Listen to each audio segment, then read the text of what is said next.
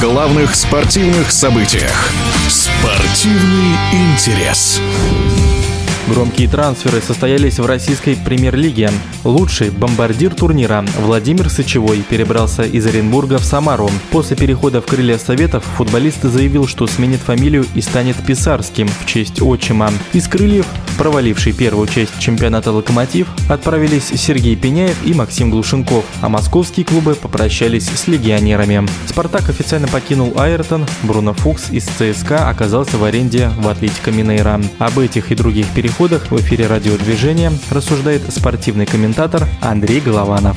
Есть э, два общих момента, на которые я хотел бы обратить внимание, говоря о трансферах. Во-первых, все может измениться, если будет окончательно принято решение о переходе России э, в Азиатскую конфедерацию футбола. Вот в этом случае легионеры уедут все, я вас уверяю. Это абсолютно неправильное решение, на мой взгляд. Но мы сейчас это не будем обсуждать, тем не менее. Так что то ли еще будет. Второе. Э, вот те футболисты зарубежные, зарубежные, которые покинули Россию, по большому счету не играли серьезной роли в наших клубах, за исключением Айртона из «Спартака». Но все дело в том, что Айртон уехал зимой, и было абсолютно понятно, что он уехал навсегда. Точно так же, как уехал, допустим, Варелла из «Динамо». Они уехали навсегда, и они уже не вернутся. Потеря Айртона, который оказался во Фламенго, не критична. «Спартак», э, благодаря Абаскалю, нашел замену, и, в принципе,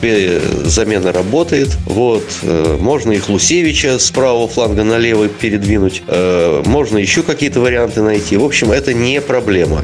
Что касается Фукса, то ничего, кроме смеха э, этот человек не вызывает, который был приобретен за огромные деньги, который сыграл за все время в ЦСКА 19 игр, причем 4 матча всего целиком. В этом сезоне сыграл 4 игры. Понимаете, это удивительная особенность. Не играть, но тем не менее получать деньги, числиться в составе и завоевывать титулы. Как это было на Олимпиаде, когда Фукс не сыграл ни одной минуты, но стал олимпийским чемпионом. Потрясающе. Но уж вот эту потерю ЦСКА точно не заметит. Точно так же, как э, потерю Педро Габриэла э, в «Локомотиве».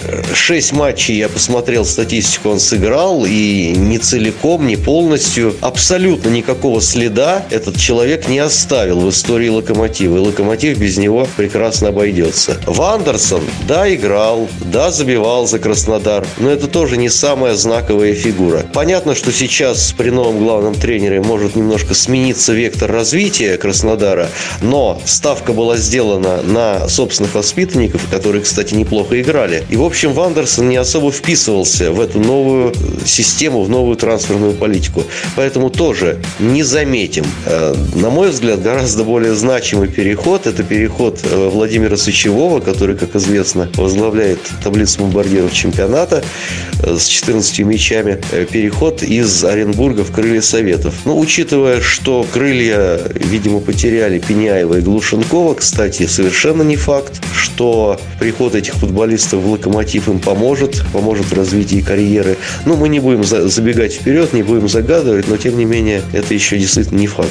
Приход э, Сычевого в крылья – это, конечно, сильный, сильный ход. Давайте опять-таки э, не будем загадывать, потому что манера игры, стиль игры, система игры у Оренбурга и Крылья Советов абсолютно разные. Вот. И как э, Сычевой проявит себя в крыльях, это еще большой вопрос. Ну и к тому же, понимаете, это такой имиджевый момент. Он же теперь писарский, а мы привыкли, что он Сычевой, и нам предстоит заново привыкать. Ну, не уверен, что это пойдет на пользу имиджу. Ну, посмотрим, конечно. В любом случае, Владимиру, уж не знаю, Сычевому или Писарскому, я желаю успехов.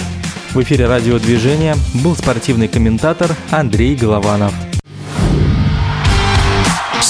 Спортивный интерес.